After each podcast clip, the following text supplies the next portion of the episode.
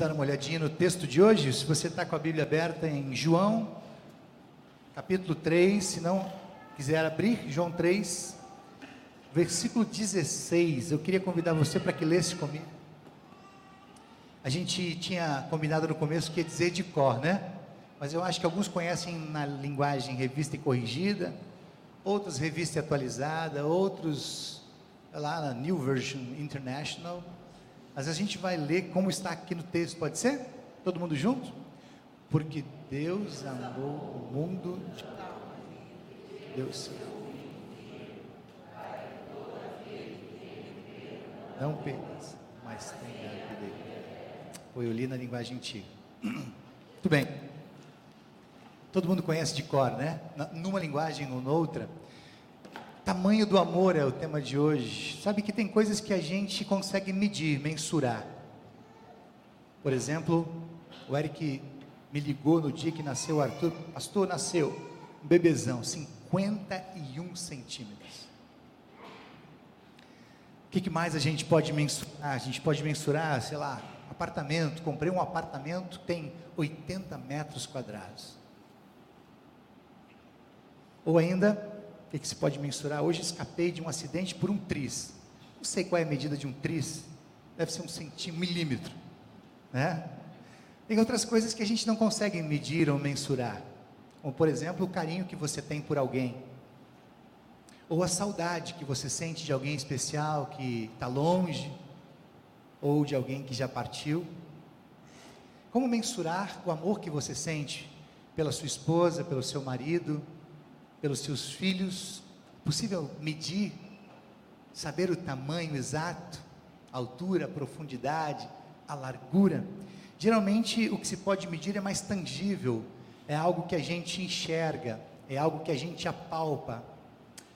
Alguém pode dizer assim, mas pastor, o amor a gente pode enxergar. O amor a gente enxerga nas ações, nas atitudes. E é verdade. A gente até pode enxergar e tentar medir o amor a partir das ações, das atitudes, das manifestações de amor. Mas tente imaginar o tamanho exato do amor. E especialmente tente imaginar o tamanho exato do amor de Deus. Se o amor que você tem pela pessoa que você ama, seu marido, sua esposa, seu namorado, sua namorada, ou seus filhos, seus pais, se esse amor a gente já não consegue medir, né? quando a gente quer chegar no máximo, eu nunca vi uma declaração que consiga medir melhor o amor do que essa de eu te amo daqui na lua e, e volta ainda. As primeiras manifestações eram essas, daqui na lua. Aí o cara pensou, não, é muito pouco. Daqui na lua e volta. Aí sim. Quem já conseguiu tentar medir o tamanho do amor com uma, com uma expressão melhor do que essa?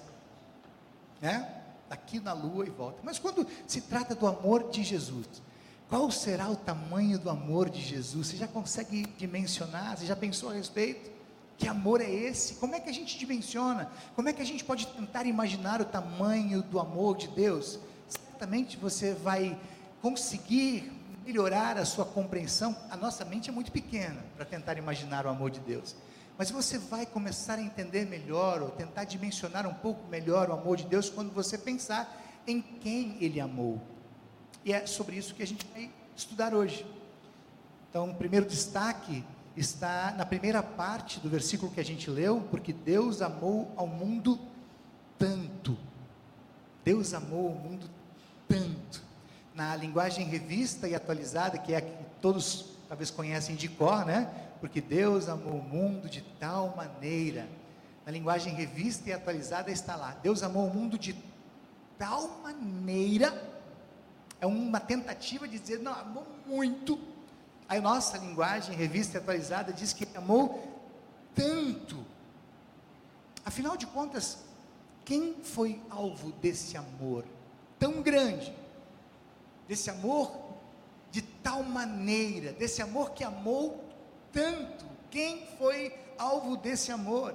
Dessa maneira inusitada, inexplicada e de certa maneira dessa, desse jeito, sei lá, estranho de amar. Se você sabe como foi essa manifestação do amor de Deus, quando pega o seu filho e pendura ele numa cruz.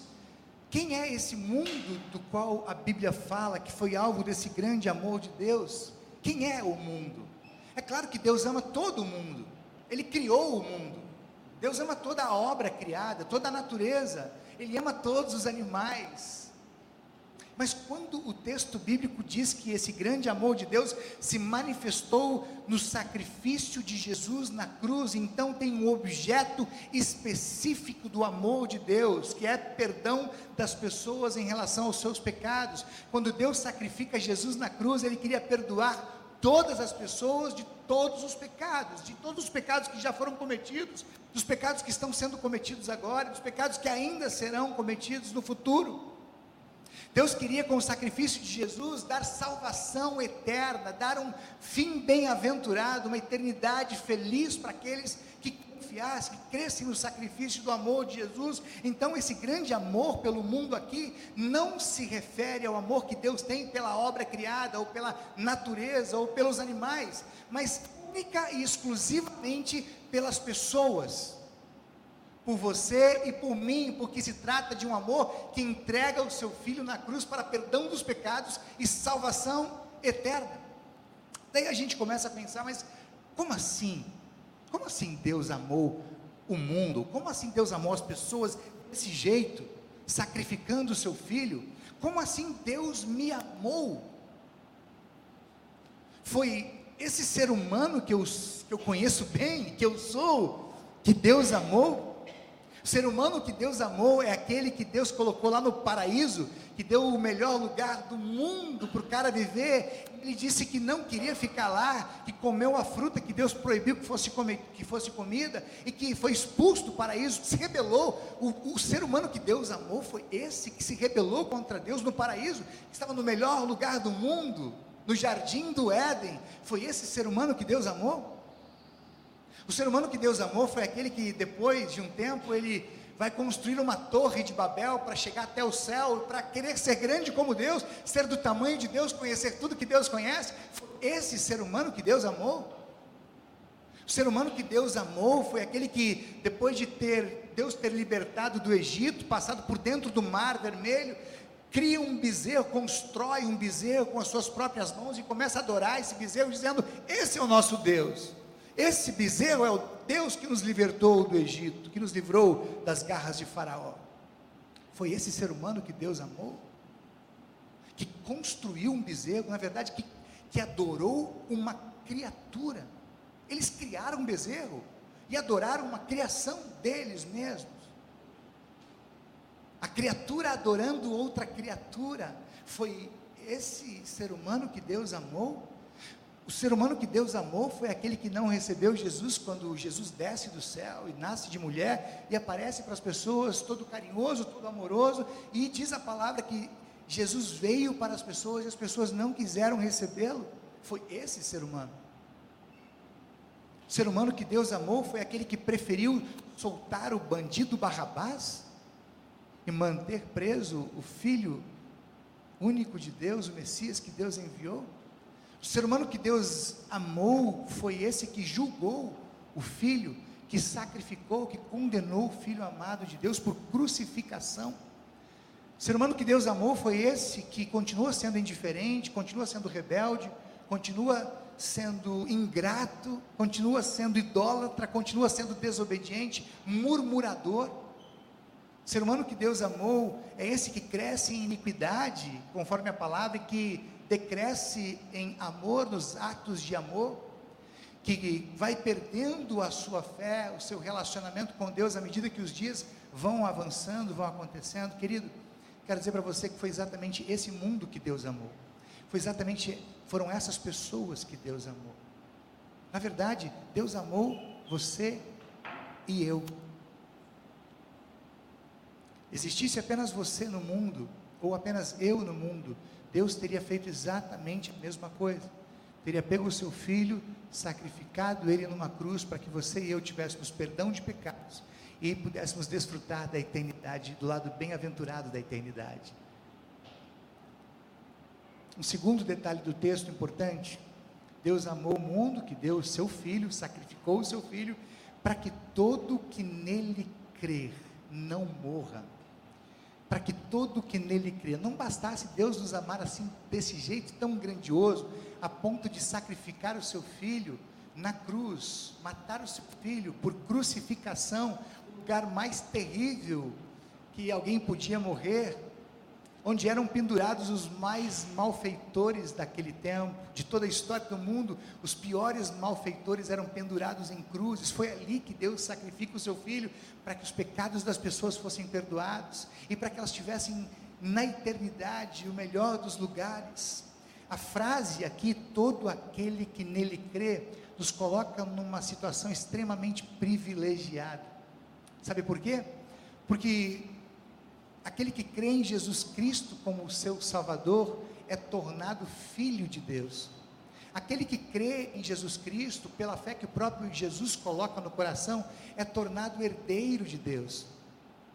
É tornado família de Deus. Todo aquele que crê em Jesus como seu Salvador, agora não é mais uma criatura, é filho, como o caso do pequeno Arthur. Agora ele é filho, é ele herdeiro de tudo que é de Deus, é parte da grande família que começa lá com Abraão. Deus disse que a partir de Abraão criaria uma grande família, a família de todos aqueles que crescem no mundo, no Deus de Abraão, no Deus de Isaac, no Deus de Jacó. Portanto, aquele que crê tem uma condição privilegiada, não apenas foi perdoado dos seus pecados, não apenas tem uma promessa garantida de que vai herdar o céu, o melhor lugar na eternidade, mas tem um lugar nos braços do Pai, é filho do Pai, é herdeiro e é família aquele que crer em Jesus Cristo não vai morrer.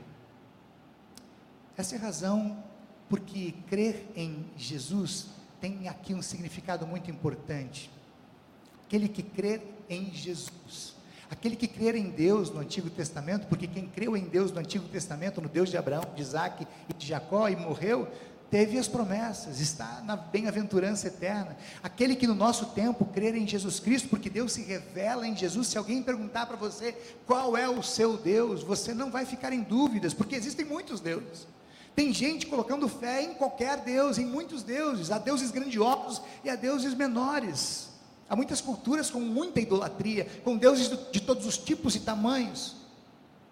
Mas o Deus verdadeiro é aquele que se revelou em Jesus. Portanto, se alguém perguntar para você quem é o seu Deus, você vai dizer: Eu creio em Jesus Cristo, porque é o Deus que foi revelado para mim. Jesus Cristo é o meu Deus, é o meu Salvador. Portanto, crer em Deus, aquele que crê vai ser salvo. Crer em Deus é muito mais do que você acreditar que Deus existe. Eu queria dar uma ênfase nisso, porque eu já conversando com muitas pessoas entendi que tudo que elas criam a respeito de Deus é que Deus existia. Mas sabe que o próprio diabo crê que Deus existe. O diabo crê que Deus existe e tem medo de Deus. Crer em Deus é muito mais do que você crer que Ele existe, é muito mais do que você dizer que crê, da boca para fora. Na verdade, crer em Deus é vida, é a, a essência da vida, é o melhor da vida. Crer em Deus é estilo de vida, é jeito de viver, é essência, repito. É algo que você confessa com os lábios, que você tem prazer de dizer. Eu não, não me canso, eu não me envergonho de dizer para as pessoas que eu creio em Jesus Cristo como meu Senhor, e isso para mim é o melhor da vida. A vida verdadeira está no relacionamento que eu tenho com Jesus a partir da fé que Ele mesmo colocou no meu coração. Vocês lembram Romanos capítulo 10, versículo 9: Se com o seu coração crer que Jesus Cristo foi ressuscitado dos mortos, e se com a sua boca você confessar que Jesus é o seu Senhor, você vai ser salvo. Lembra também de Mateus, capítulo 25, versículo 13: Quem crer em Jesus até o fim, não é quem crer pontualmente, creu um dia, no passado, na infância, na juventude, ou num pedaço da fase mais adulta da vida, não, é quem crê até o fim, de agora até o fim, até o fim da sua vida, ou até o fim do mundo, quando Jesus voltar. Quem crer em Jesus até o fim vai ser salvo. Portanto, crer em Jesus não é modismo, não é algo que você tem, às vezes não tem, hoje eu quero, hoje eu não quero, mas é algo que você alimenta, que você recebe e faz questão de alimentar até o fim. Crer, repito, crer em Jesus não é modismo, crer em Jesus é essência de vida, é estilo de vida, é jeito de viver. Eu digo isso porque muitas pessoas estão vivendo o modismo do crer em Jesus. Se crê por um tempo, se crê por algumas horas, se crê quando tudo vai bem, se crê quando as coisas estão favoráveis. Essa é a razão porque muitos estão descrendo muito facilmente. Muitos estão deixando a sua fé. Há uma promessa de que muitos vão abandonar a sua fé. Jesus Cristo, para muita gente, já foi alvo de uma atenção especial, de muito carinho, de muita devoção, mas hoje, porque era modismo, virou demodê. Palavra meio antiga, né? Está saindo de moda para muita gente. E eu vou terminar essa mensagem falando um pouco a respeito disso. Lá no finalzinho do texto diz que aquele que crer em Jesus não vai morrer, mas vai ter vida eterna. Sabe, querido, que por mais que Jesus tenha feito o que fez, por mais que Jesus tenha dito o que disse, por mais que Jesus tenha se pendurado numa cruz e se matado, desculpe a linguagem muito direta, por causa das pessoas, por mais que Jesus tenha aqui na terra dito para as pessoas que as pessoas eram o amor da sua vida, ele veio por causa das pessoas, ele veio para amar as pessoas. Muitos vão ainda assim morrer eternamente. A profecia a respeito dos últimos, ou as profecias a respeito dos últimos dias, dão conta de que muitas pessoas vão abandonar a sua fé. Eu repito que eu já disse várias vezes, uma das profecias mais assustadoras de todos os tempos é a apostasia, é o abandono da fé. Diz a palavra de Deus que muita gente, muitos cristãos, muitos que viveram fé, muitos que foram à igreja, cantaram a Deus, cantai louvores, muitos que glorificaram o Senhor de pé, muitos que oravam nas suas casas, na intimidade dos seus lares, abandonaram a fé, deixaram o seu relacionamento com Deus, abandonaram as igrejas, a vida em comunhão, abriram mão da vida com Deus, da vida em família abriram mão da herança que Deus deu, abriram mão do fato da verdade de serem filhos de Deus. Profecias conta de que pessoas vão abandonar a sua fé até os últimos dias, ou especialmente nos últimos dias. As profecias dão conta de que o amor vai se esfriar em quase todo, em quase todos, enquanto a iniquidade e a maldade vão se multiplicar. É por isso que o texto diz que aquele que crê até o fim não vai morrer, mas vai ter vida. Quando João diz que Deus amou o mundo, ou melhor, amou as pessoas, amou você e a mim, a ideia de Deus era justamente de que as pessoas o amassem, que as pessoas fossem atraídas pelo seu amor. Quando a Bíblia diz que Deus amou o mundo e entregou o seu filho na cruz, amou de tal maneira a ponto de sacrificar seu filho. A ideia de Deus é que as pessoas fossem atraídas para Ele, atraídas para esse amor, que as pessoas fossem abraçadas por Deus nesse grande amor que Ele manifestou também na cruz, de modo muito especial na cruz do Calvário. A ideia de Deus é que as pessoas não fossem embora, evitar que pessoas fossem para longe dele. Quando o texto bíblico diz que Deus amou o mundo de tal maneira, a ideia de Deus é de que seus filhos não morressem, mas vivessem para sempre, não fossem condenados, mas fossem salvos, não fossem para o inferno, mas fossem para o céu. Sabe, queridos, esse tão grandioso amor de Deus não é algo pontual, não aconteceu só na cruz, embora na cruz tenha sido diferente, tenha sido especial. Mas esse amor de Deus, ele, é, ele, ele está sendo manifesto desde que o mundo é mundo. O amor de Deus se manifesta quando Ele cria o mundo e cria um paraíso para colocar o ser humano, homem e mulher, Adão e Eva, lá no paraíso. Olha que Deus amoroso, Ele cria um mundo inteiro perfeito e coloca o ser humano ali, num paraíso, num lugar incrível, no melhor dos lugares do mundo. O amor de Deus se manifesta quando, depois de nós termos nos rebelado contra Deus e pecado lá no paraíso, Deus vai dizer assim: Não, eu vou prometer para você agora, filho, que você, você, que você que se rebelou contra mim, você que pecou contra mim, eu vou prometer para você que eu vou mandar meu filho. Meu filho vai vir e vai resolver isso. O amor de Deus se manifesta na vinda de Jesus Cristo, mesmo que muitos não tenham querido Jesus. O amor de Deus se manifesta na morte de Jesus na cruz, na vida de Jesus. Jesus viveu abraçando, viveu amando, viveu cuidando, viveu curando, ele viveu em prol das pessoas, amando as pessoas intensamente, mesmo que as pessoas o desprezassem. Esse é um amor que não tem fim, esse é um amor que a gente não pode medir. Na verdade, o amor tem um tamanho, o amor tem o tamanho de Deus. Vou terminar aqui dizendo para você que o amor tem o tamanho de Deus. Embora seja impossível a gente mensurar o amor, o tamanho do amor de Deus, esse amor de Deus tem o nosso tamanho. O amor de Deus tem a nossa exata medida.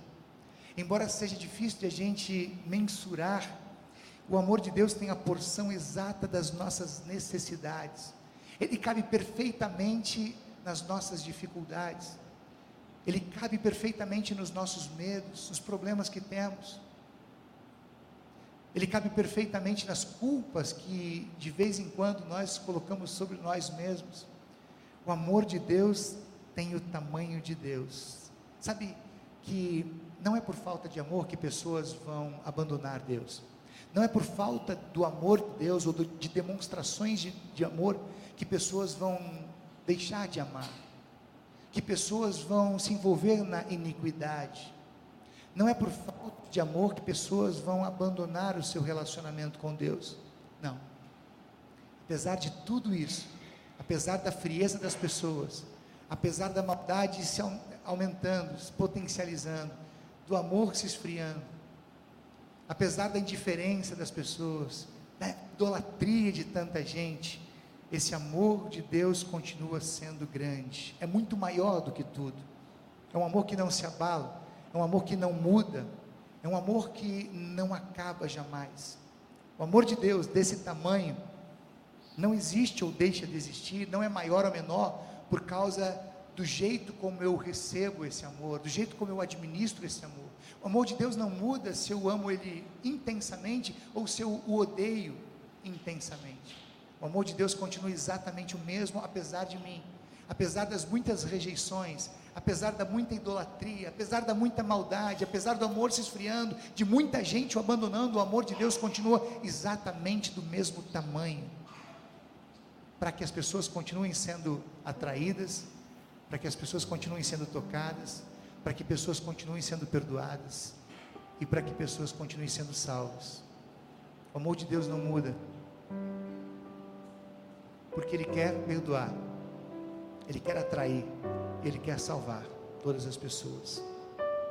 O amor de Deus é desse tamanho, do tamanho de Deus. Amém?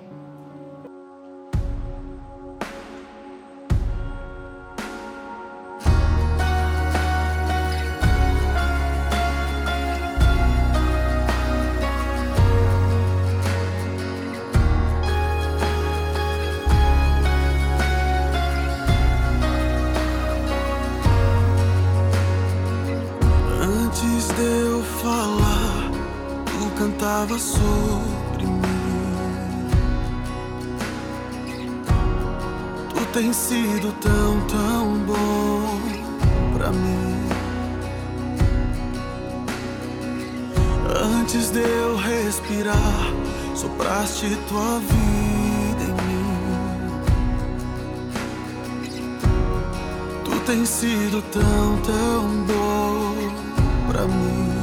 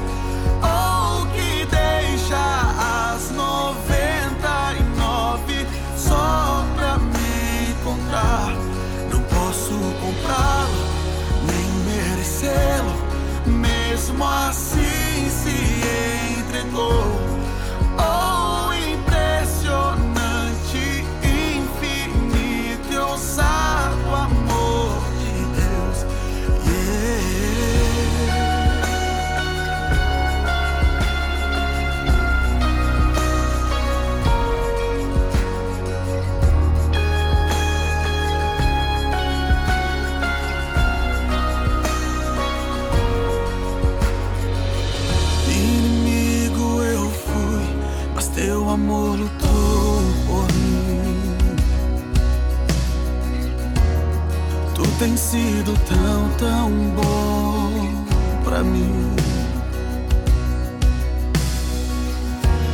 Não tinha valor, mas tudo pagou por mim. Tu tem sido tão, tão bom pra mim.